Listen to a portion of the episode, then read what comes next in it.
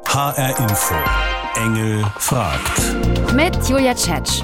Neulich am Abendbrottisch sagte meine kleine Tochter plötzlich zu mir: Mama, ich möchte kein Fleisch mehr essen. Mein erster Gedanke war: Wow, cool. Tierwohl? Ja, logisch. Zweiter Gedanke dann aber: Oh no, das bedeutet für mich als Mama und Essensrankarrerin in der Familie natürlich viel mehr Aufwand. Ich weiß ja jetzt schon nicht, was ich jeden Tag kochen soll. Und jetzt auch noch vegetarisch oder sogar vegan? Lohnt sich dieser ganze Stress wirklich? Muss ich das gut finden? Das will ich heute herausfinden bei Engel fragt. Also irgendwie finde ich das ja schon toll, dass meine Tochter das ganz von sich aus möchte. Veganer sind ja auch die besseren Menschen, oder? Weil ich möchte keine Tiere töten. Die Devise diese Woche heißt also Hauptsache vegan. Der Wunsch meiner Tochter wird zu meiner Challenge. Keine tierischen Produkte mehr. Die Ansage habe ich verstanden. Nur ob ich das schaffe? Für die ganze Familie? Der erste Schritt, Kühlschrank ausmisten. Alles, was irgendwie vom Tier stammt, fliegt raus. Joghurt, Eier. Das finde ich jetzt persönlich schade. Ich finde, mit so Eiern rettet man ja so manches Abendbrot. Ach so, ja hier, ganz böse Salami. Zwei Gouda-Packungen. Nürnberger Rostbratwürstchen, die darf ich auch nicht mehr servieren. So, und dann habe ich es eigentlich. Oh mein Gott, es ist jetzt echt viel mehr zusammengekommen, als ich gedacht habe. Ein ganz schön großer Haufen von Lebensmitteln, die aus veganer Sicht ein absolutes No-Go sind. Bringe ich jetzt alle zum Nachbarn. Der freut sich. Danach mein erster total veganer Einkauf. Obst, Gemüse, alles kein Problem. Aber vegane Ersatzprodukte, wie zum Beispiel Hafermilch oder Sojahack, das finde ich ganz schön teuer. Und ich frage mich noch im Supermarkt, ist das jetzt wirklich gesund, das Fleisch, die Milch, die Eier, das alles wegzulassen? Also ich habe irgendwie das Gefühl, es fehlt was. Auf der anderen Seite schwören ja auch viele Promis drauf. Ariana Grande, Miley Cyrus, Asha, Arnold Schwarzenegger. Was essen die eigentlich alles noch, um genau so auszusehen? Bodyshaping trotz vegan? Wie geht das? 365 Tage Training im Jahr, eine proteinlastige Ernährung und ein ziemlich starker Wille. Daraus werden Muskeln gemacht. Klingt nach Powerfood, Muskelfleisch für Muskelfleisch, Eiweißpulver und Eier über Eier. Muss aber nicht weiß Felix. Er ist Bodybuilder und ernährt sich vegan. Das ist hier mein Kühlschrank. Also ich nehme jeden Tag 100 Gramm Protein zu mir, vor allen Dingen durch Hülsenfrüchte, durch Tofu, durch Soja. Mein Protein ist auch aus Soja, was ich morgens in mein äh, Müsli mache. Und jetzt zum Beispiel dieser Tofu, dieser Räuchertofu, der hat jetzt 19 Gramm auf 100 Gramm Protein. Also voll übertrieben viel, was hier abgeht. Also wahrscheinlich habe ich heute sogar die doppelte Menge.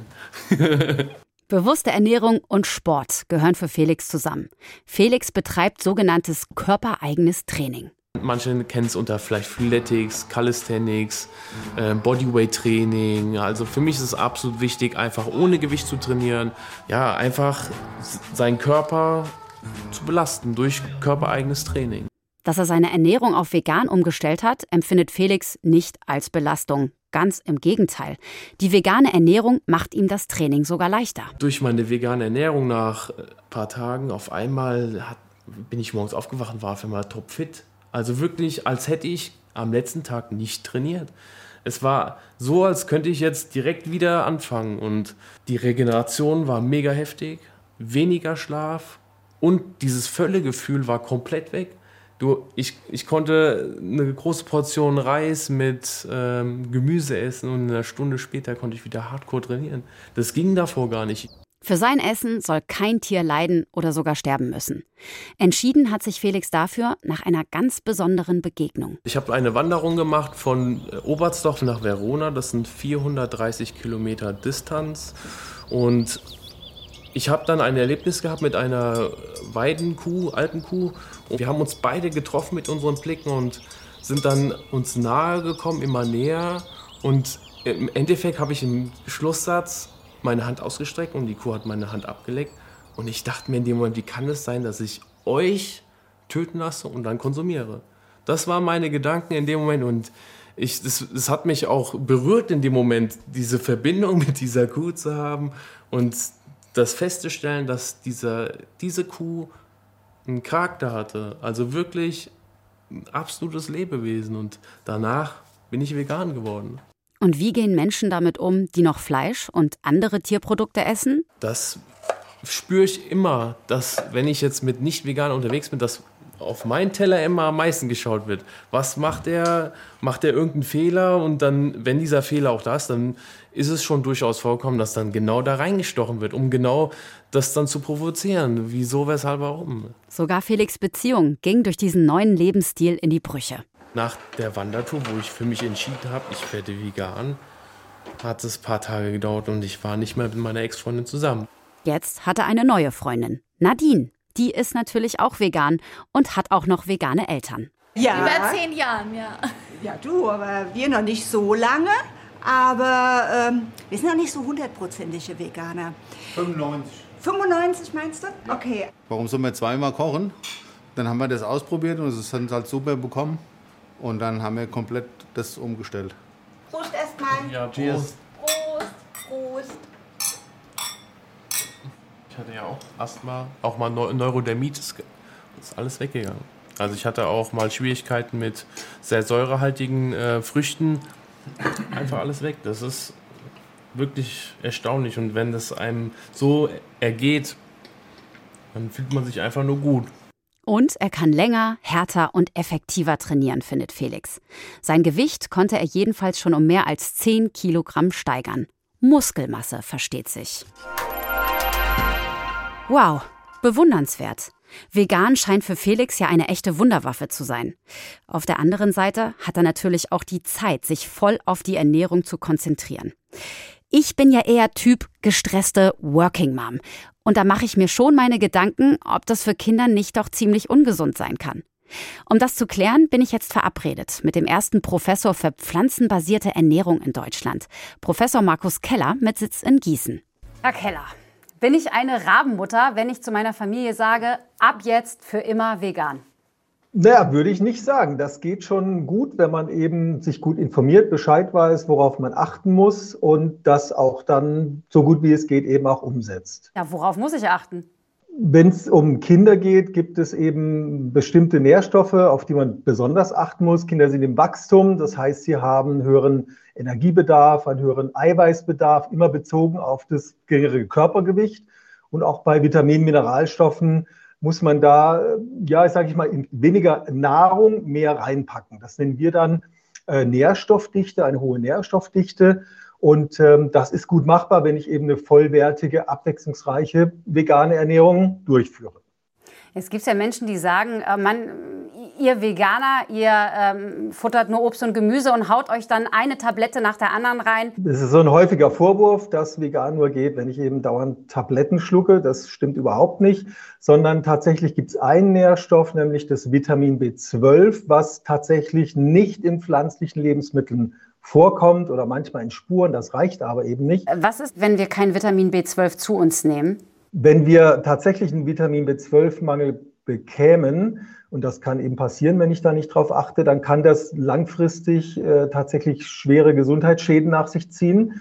Das geht hin zu Störungen im Nervensystem mit bleibenden Schäden, auch am Gehirn, ähm, bei der Blutbildung, bei der Zellteilung, psychiatrische Befunde. Also alles das kann äh, entstehen. Wie ernähren Sie sich denn? 98 Prozent vegan, der Rest sind kleine vegetarische Ausnahmen, mal ein Stück Kuchen, wo dann Ei drin ist.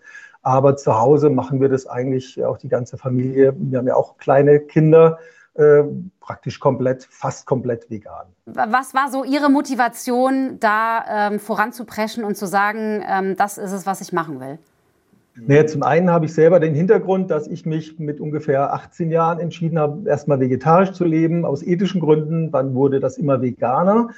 Aber was da ganz entscheidend ist, tatsächlich heute ähm, dieses Thema der Nachhaltigkeit und auch eben der, man sagt dann immer so schön, enkeltauglichen Ernährung. Einmal habe ich ja Kinder, noch keine Enkel, aber Kinder, die dann auch irgendwann größer werden. Äh, und wie wir uns heute verhalten in unserem Lebensstil und besonders auch in der Ernährung in Deutschland, in anderen Industrieländern, äh, schaffen wir das nicht, unseren Kindern und Enkeln einen äh, Planeten zu hinterlassen, der sie dann auch versorgen kann. Vegan leben, langfristig also das Beste? Nur, wie kriege ich das ganze Gemüse in die Kinder rein? Und wenn es mal wieder schnell gehen muss, ist es auch nicht gerade easy. So sieht heute mein Mittagessen aus, ein trockenes Vollkornbrötchen. Also zum richtigen Mittagessen habe ich es einfach mal wieder nicht geschafft. Wollte mir dann beim Bäcker hinter mir äh, noch irgendwas Belegtes holen. Es gab aber nur noch ein Brötchen mit Schinken und Ei. Das geht natürlich gar nicht. Veganes Teilchen gab es auch nicht. Also und wie schaffe ich es jetzt, beim Schinkenbrötchen nie mehr schwach zu werden? Ich brauche moralische Unterstützung von einem absolut überzeugten Tierschützer. Den treffe ich in seinem eigenen Restaurant. Es liegt mitten auf der Zeil, Frankfurts größter Einkaufsstraße. Ich bin total auf Ihre Geschichte gespannt, weil es hat Sie ja vor fast fünf Jahren wirklich so von jetzt auf gleich gepackt. Ja. Und Sie sind dann fast über Nacht Veganer geworden. Was ist damals passiert? Ja, ich war, wie man sagt, ganz normaler Mensch, der nicht nur alles gegessen hat, habe ich auch mein Geld verdient durch äh, Fleisch, Fisch, Milch und Eier. War ich immer Gastronom. Cappuccino mit Milch, Burger mit Rinderhack, das war einmal. Seit 2017 ist Nier Rosenfeld vegan. Auch seine Frau Sigal und seine drei Kinder hat er schnell auf seine Seite gebracht. Vor mehr als vier Jahren, viereinhalb Jahren, habe ich äh, Zufall ein Video in, äh, in YouTube gesehen von Gary Jurowski. Ist ein amerikanischer Tierrechtaktivist. Jeder Mensch, der ich das zeige, ist traumatisiert, schockiert. Äh, manche weinen, was die Tiere erleben in der Industrie ist, ist was wir würden uns nicht wünschen zu unseren größten Feinden. Und das, was haben die getan? Was, nichts. Das ist so schlimm. Sie zeigen es ja auch wirklich mit jeder Facette ihres Körpers. Es ist auf dem T-Shirt. Ja. Die Tätowierungen auch. Sind die ja. alle erst in den letzten fünf Jahren ja. entstanden? Ja. Hier habe ich eine Tattoo ja. mit diesen fünf Tieren, die wir hier in westlichen Ländern essen. Okay. Und da steht, dass äh, mein, mein Körper würde keine äh, Friedhof für Tiere mehr sein. Sie haben ja auch Ihr Restaurant oder Ihre drei Restaurants dann auf vegan umgestellt. Sie, ja. Sie wollten es ganz, alles ganz, ganz schnell haben. Wie haben denn die Kunden reagiert?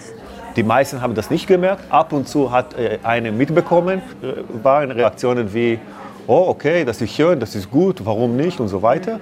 Und gab auch Reaktionen, gibt immer noch vom, vom Gäste, die sagen, ah, dann nicht, dann, dann gehen wir. Ich würde sagen, kommen Sie, bleiben Sie hier, probieren Sie, ich lade Sie ein. Ich, mir interessiert, was Sie denken. Oh, no, no, no, no. Von heute auf morgen wirklich Hardcore-Veganer, merkt man ja auch. Es sprudelt wirklich aus Ihnen raus. Ist egal für Sie als Ehefrau und auch Mama der drei Kids. Wie war das für Sie? Ich war erst mal so, oh, was ist jetzt? Ja, im ersten Moment. Aber ähm, ich habe mich eigentlich überhaupt nicht dagegen gesträubt weil als wir ein paar und 20 Jahre alt waren, haben wir ja schon immer äh, Tiere, ähm, Tieren geholfen. Wir waren in allen möglichen Organisationen, es hieß SOS-Tiere. Wir haben Hunde, Katzen, alles Mögliche ja, zu Tierärzten gebracht. Sie übernommen am Wochenende, wenn die bei der Adoption nicht wegkamen und so. Und wir haben aber nie den Zusammenhang gesehen. Das ist das, was so, so crazy ist, finde ich selbst. Und als er das dann gesagt hat, ich habe es verstanden und ich habe gemerkt, er hat recht und wir müssen was tun.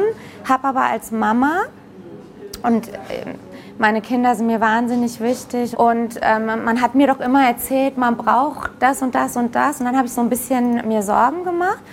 Ja, dann habe ich mich einfach schlau gemacht. Ich habe dann ganz viel gelesen, ganz viele Leute gemacht, Recherchen gemacht und bin dann irgendwie so dahinter gekommen, dass das alles totaler Quatsch ist. Macht man sich nicht als Veganer dann auch so ein bisschen zum Außenseiter? Ja, also das ist eine ganz wichtige Frage, die Sie da stellen, weil ich glaube, dass die, es sehr, sehr viele Menschen gibt, die es erkennen, aber die so richtig Angst haben, vor der, dass sie ausgeschlossen werden vor der Konfrontation.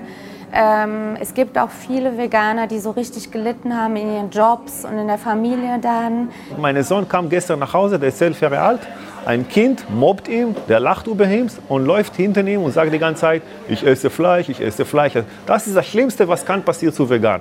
Okay, ist, das ist nicht lustig, er nimmt das ernst, er ist traurig, aber das ist das Schlimmste. Das ist halt so eine Charaktersache, ja, weil wenn man weiß, dass man was Richtiges tut, mir geht's so, dann stehe ich voll und ganz dahinter und dann ist es mir lieber, ich mache alles anders als die anderen, aber ich tue das Richtige. Ähm, die Veganer nennen das so den veganen Weltschmerz, was man am Anfang hat, weil man wirklich es überall sieht. Man sieht nicht mehr, wenn ein Freund oder ein Familienmitglied ein Steak isst, sieht man nicht mehr das Steak. Man sieht wirklich das Tier da liegen. Ja? Das verstehen Leute oft nicht, aber das, da kommen einem die Tränen. Die Menschen lieben nun mal Fleisch. Also die allermeisten. Es schmeckt ja auch einfach super lecker. Ja. Können Sie beide noch mit vielleicht einem anderen befreundeten Pärchen abends ausgehen? Das sind Fleischesser und Sie nicht? Wenn wir jetzt mit Freunden essen gehen, ist es ganz klar, dass die mit uns vegan essen. Die werden sich nie irgendwelche Tierleichen oder Ausscheidungen von Tieren bestellen. Und die haben damit überhaupt kein Problem. Wirklich gar nicht. Wie wäre das, wenn eins Ihrer Kinder sagen würde, ich esse jetzt doch wieder Fleisch? Es, es, es, wird nie passieren, weil vegan, wie wir sind, das ist keine Diät. Das ist eine, eine, eine je, wir leben gegen jede Art von Gewalt. Ich würde nicht auf einmal anfangen oder meinen Kindern auf einmal äh, Männchen oder Tiere zu töten. Das wird nie passiert. Das ist ein Vegan wird niemals nicht mehr vegan, weil das ist äh, vegan bedeutet je versuchen vermeiden jede Art von Gewalt, wenn es geht. Ich wusste schon vorher, dass ich bei diesem Gespräch so richtig beim Gewissen gepackt werde. Es ist nun mal wirklich schlimm, was wir den Tieren antun. Und nicht nur die Tiere leiden, auch das Klima. Unwetter, Dürren, Waldbrände, Hitzeperioden. Wenn wir nichts tun, wird sich die Klimakrise weiter verschärfen. Was wäre, wenn alle Menschen vegan leben würden? Könnten wir damit auch unser Klima retten? Nutztiere verursachen rund ein Viertel aller Treibhausgase. Das ist genauso viel wie unser kompletter Verkehr weltweit. Doch warum sind tierische Produkte eigentlich so klimaschädlich? Für das Futter von Rindern, Schweinen und Hühnern wird gesät, gedüngt, gespritzt. All das verbraucht Energie und verursacht Treibhausgase. Vor allem entsteht beim Düngen mit Gülle Lachgas. Und das ist 300 mal klimaschädlicher als CO2. Auch das Rind selbst ist ein Klimasünder. Bei seiner Verdauung entsteht im Magen Methan. Kühe rülpsen und pupsen dieses Gas aus. Auch Methan ist klimaschädlich. 25 mal mehr als CO2. Außerdem werden viele Nutztiere mit Soja gefüttert. Dafür wird Regenwald gerodet. Verheerend für das Klima. Aber wäre denn eine Welt ohne Nutztiere vorstellbar? Und könnten wir dann überhaupt noch die Weltbevölkerung ernähren? Ja, sagt Marco Springmann von der Oxford University. Wir bräuchten kein Weideland mehr und hätten so 3,3 Milliarden Hektar mehr Land zur Verfügung. Eine Fläche größer als der afrikanische Kontinent. Allein das Land, das wir nicht mehr für den Futteranbau bräuchten, würde schon reichen, um genug pflanzliche Nahrungsmittel anzubauen. Niemand müsste in einer veganen Welt hungern. Auf frei werdenden Flächen könnte wieder Wald wachsen, der CO2 speichert. Auch das wäre gut fürs Klima. Aber es gäbe kaum noch Wiesen, die beweidet und geschnitten werden. Das lohnt sich ohne Nutztiere nicht mehr. Naturschützer und Naturschützerinnen befürchten ohne Wiesen noch mehr Artensterben.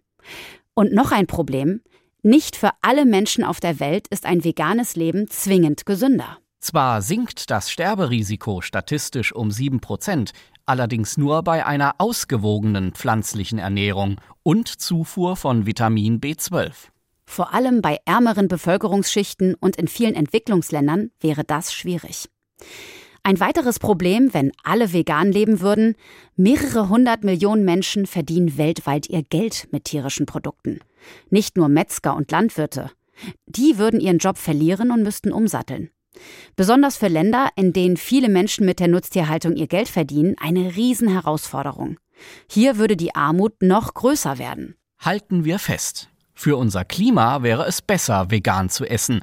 Aber eine gute Lösung für alle Menschen auf dieser Welt ist es in absehbarer Zukunft nicht. Und noch ein Punkt macht die Umstellung natürlich super schwierig. Fleisch ist einfach super lecker. Jeder Deutsche futtert im Schnitt pro Jahr 60 Kilo davon weg. Ich bin jetzt mit einem Metzger verabredet. Der liebt den Geschmack von Fleisch natürlich auch, ist aber trotzdem Veganer geworden. Wie passt das zusammen? Hi, gute Herr Spahn. Hallo. Ich habe Sie jetzt gerade als veganen Metzger angekündigt. Ja. Wenn ich mich aber hier mal so umsehe, sehe ich ja Würstchen, über Würstchen ganz viel Fleisch. Gell? Richtig, man muss nur richtig schauen und dann sieht man auch, der ganze Kühlschrank ist voll mit veganen Sachen. Und das ist unser das veganes Das ist auch das, Programm. was Sie hier selber herstellen. Richtig, genau. Michael Spahn ist seit 2013 Veganer. Aus gesundheitlichen Gründen. Diabetes und Übergewicht machten ihm Probleme. Vegan geht's ihm jetzt viel besser. Vom Metzger zum Veganer ist ja schon ein bisschen ungewöhnlicher Schritt. Das ist ein sehr ungewöhnlicher Schritt, Ja. weil das sind ja eigentlich die Feindgruppen, die gegeneinander standen seit Eigentlich, vielen Jahren ja. schon. Ich war auch der Einzige in unserer Familie Ja. und äh, konnte die anderen davon überhaupt nicht überzeugen. Sie haben es ja wahrscheinlich nicht leicht als Metzger unter Veganern und als Veganer unter Metzgern. Was haben Sie alles schon so für Anfeindungen erlebt? 2013, wie ich das Ganze entwickelt habe, hatte ich schon Anfeindungen von beiden Lagern. Natürlich, klar. Die Veganer sind auf mich aufmerksam geworden und haben die Metzgerei gesehen. Und die Metzger haben natürlich gesagt, ich wäre der Nestbeschmutzer. Ich könnte nicht hier anfangen, vegan zu produzieren. Ich wäre doch ein Metzgermeister. Ne? Ähm, und das hat sich dann vor Jahren dann deutlich gebessert. Ja? Also die Veganer sind offener geworden.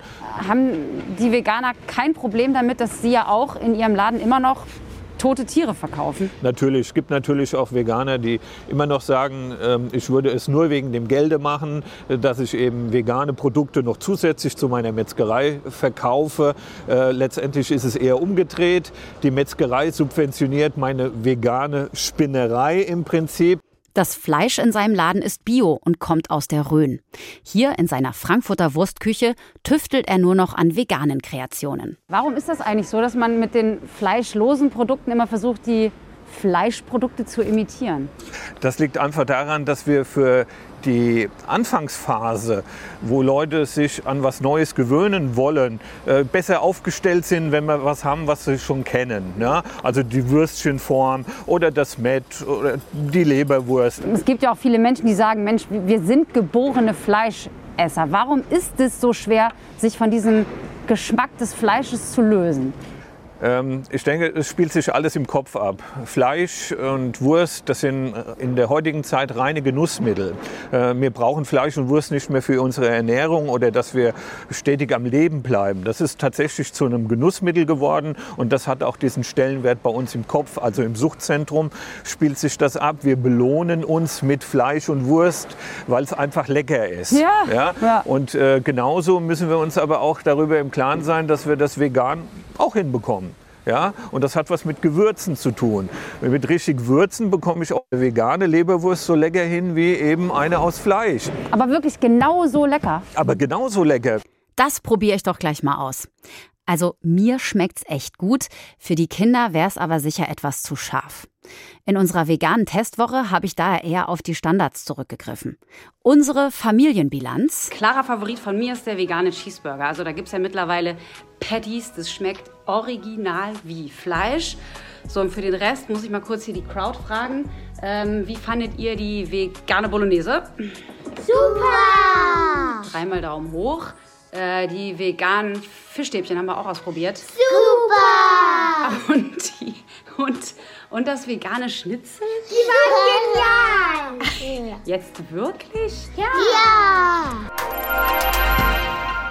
Bei den Kids war die vegane Woche also ein voller Erfolg.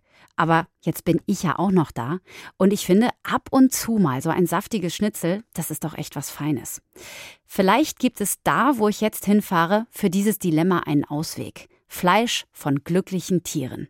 Es geht in die Wetterau zu einem Biolandwirt. Sebastian Mager zeigt mir als erstes seine Schweine. Oh, bei, bei Schweinestall denke ich immer sofort an diesen Stall, wo das Schwein so liegt und sich kaum um die eigene Achse Ja, drehen kann. ja, Aber bei ja, Ihnen ja. sieht es ja bestimmt gleich ein bisschen besser aus. Ja, hier ist es wirklich äh, die erste Klasse, kann man sagen. Ah ja, echt?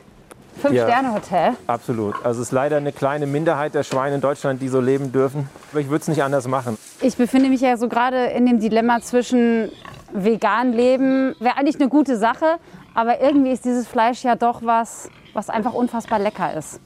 Und ich habe mich gefragt, ob man sozusagen auf Ihrem Hof, auf Ihrem Biohof nicht den Ausweg aus dieser Misere finden könnte. Ja, schon. Das ist, denke ich, ein Weg. Ähm, allerdings muss jeder, der halt auch das Schnitzel gerne essen mag, sich damit abfinden, dass das Schnitzel von einem Tier kommt, dessen Leben ich halt beenden muss. Und das ist ein Töten. Ja, das finde ich auch eigentlich krass, weil auch selbst wenn man sagt, man hat diesem Tier ein schönes Leben bereitet, man tötet es am Ende. Also wie kommen Sie damit klar? Sie haben ja selbst gesagt, das ist schon was Krasses, wenn ja, man sich das mal ich, also ich hatte das mal al- als äh, Zwölfjähriger, dass mein Opa mich in den Hühnerstall geschickt hat und hat gesagt, hier, hol mal drei Hühner raus, die wollen wir schlachten. Das war für uns privat zum Mittagessen. Und das ist schon natürlich ein sehr merkwürdiges Gefühl, jetzt entscheiden zu müssen, welches Tier sterben muss. Damit ist Sebastian Mager groß geworden. Jede Woche bringt er eines seiner Schweine zu einem Schlachter im Nachbarort. Er darf bis zum Schluss dabei sein. Das ist ihm wichtig. Bei einem normalen Schlachthof ginge das nicht. Auf seinem Hof macht seine Frau dann, sie ist gelernte Metzgerin, Wurst und Schnitzel daraus. Ich werfe mal einen Blick in die Wurstküche. Warum bleiben Sie beim Fleisch? Also zum einen esse ich gerne Fleisch und Wurst. Ähm, Ich glaube auch, dass es äh, kein unwichtiger Bestandteil unserer Ernährung ist, um uns ausgewogen zu ernähren. Und ähm, ich schätze auch den Umgang mit den Nutztieren, das muss man auch sagen. Ähm, Das gehört für mich zur Landwirtschaft dazu, weil sie haben auch in unserer Kreislaufwirtschaft hier auf dem Betrieb äh, eine wichtige Be- Bedeutung, weil sie äh, wichtigen Dünger liefern für die Felder. Und ja, wenn ich das dann will, dann muss ich auch alle Konsequenzen ähm, beachten, ähm, dass am Ende ich sagen kann, okay, es stirbt durch meinen Willen, aber dann so gut und ethisch für mich vertretbar, wie ich es nun mal realisieren kann. Wie wäre das denn für Sie, wenn eins Ihrer Kinder sagen würde, Papa, ich bin jetzt Veganer oder Veganerin? Sie haben ja drei Töchter. Ja, im Grunde genommen ist es so. Also die, die mittlere Tochter, äh, die sagt, sie isst kein Fleisch. Also wir haben äh, gesagt, okay, vegan, das werden wir nicht schaffen in unserem Alltag, dir das so zur Verfügung zu stellen. Dafür ist sie noch zu jung, dass sie es selbst organisiert. Das kannst du machen, wenn du äh, volljährig bist. Ja? Und äh, momentan, sie isst kein Fleisch, okay, das äh, ist voll in Ordnung. Vegan, nein, vegetarisch okay. Das akzeptiert er bei seiner Tochter. Ist das, das habe ich mich ja jetzt auch äh, im Laufe meiner veganen Woche auch die ganze Zeit schon gefragt, ist vielleicht das Vegetarier-Sein so ein bisschen der goldene Mittelweg? Naja, kann man machen, aber man sollte sich, denke ich, äh, der Zusammenhänge bewusst sein. Denn äh, allein jetzt hier bei den Hühnern ist ganz klar, äh, so eine Henne, die jetzt Eier legt, die ich als vegetarisch lebender Mensch konsumiere, hat auch einen Bruder eigentlich, den Hahn, den Bruderhahn, den sogenannten, der jetzt zwar nicht mehr getötet werden darf, Nicht mehr ja erstmal, ja. äh, eine sehr gute Entwicklung ist. Aber was passiert jetzt mit dem? Die sind jetzt da und äh, haben ja auch irgendwo ein Recht zu leben. Aber wenn sie niemand essen möchte, weil alle nur die Eier wollen, dann müssen wir uns überlegen, ja, was passiert mit denen? Ja, was passiert denn mit denen? Im konventionellen Bereich sprechen wir ja von 40 bis 45 Millionen Legehennen, die jedes Jahr in Deutschland benötigt werden. Dann haben wir tatsächlich 40 bis 45 Millionen Hähne in diesem Jahr, die irgendwo ihren Weg finden müssen. Und die wandern nach Polen zum Schlachten tatsächlich und über den Weg auch nach Westafrika und zerstören dort die heimischen Märkte. Oh je. Also wenn es ums Tierwohl geht, reicht vegetarisch Leben auch nicht aus. Und mein Dilemma ist damit nicht wirklich kleiner geworden. Wenn ich jetzt nur auf mein Gewissen höre, dann müsste ich eigentlich Veganerin werden. Aber ich bin nun mal auch berufstätige Mama von vier Kindern und da muss ich einfach ehrlich zu mir sein. Ich kriege das nicht organisiert. Weniger Fleisch essen und vor allem weniger Eier, das nehme ich auf jeden Fall mit. Aber dieser komplette Verzicht, den schaffe ich nicht. Noch nicht. Vielleicht ja irgendwann. Das war Engel fragt. Heute zu der Frage, vegan leben, muss ich das gut finden? Diese Sendung können Sie auch hören unter hr-inforadio.de oder in der ARD Audiothek App. Und die Fernsehsendung zum Thema, die können Sie sich auch in der ARD Mediathek anschauen.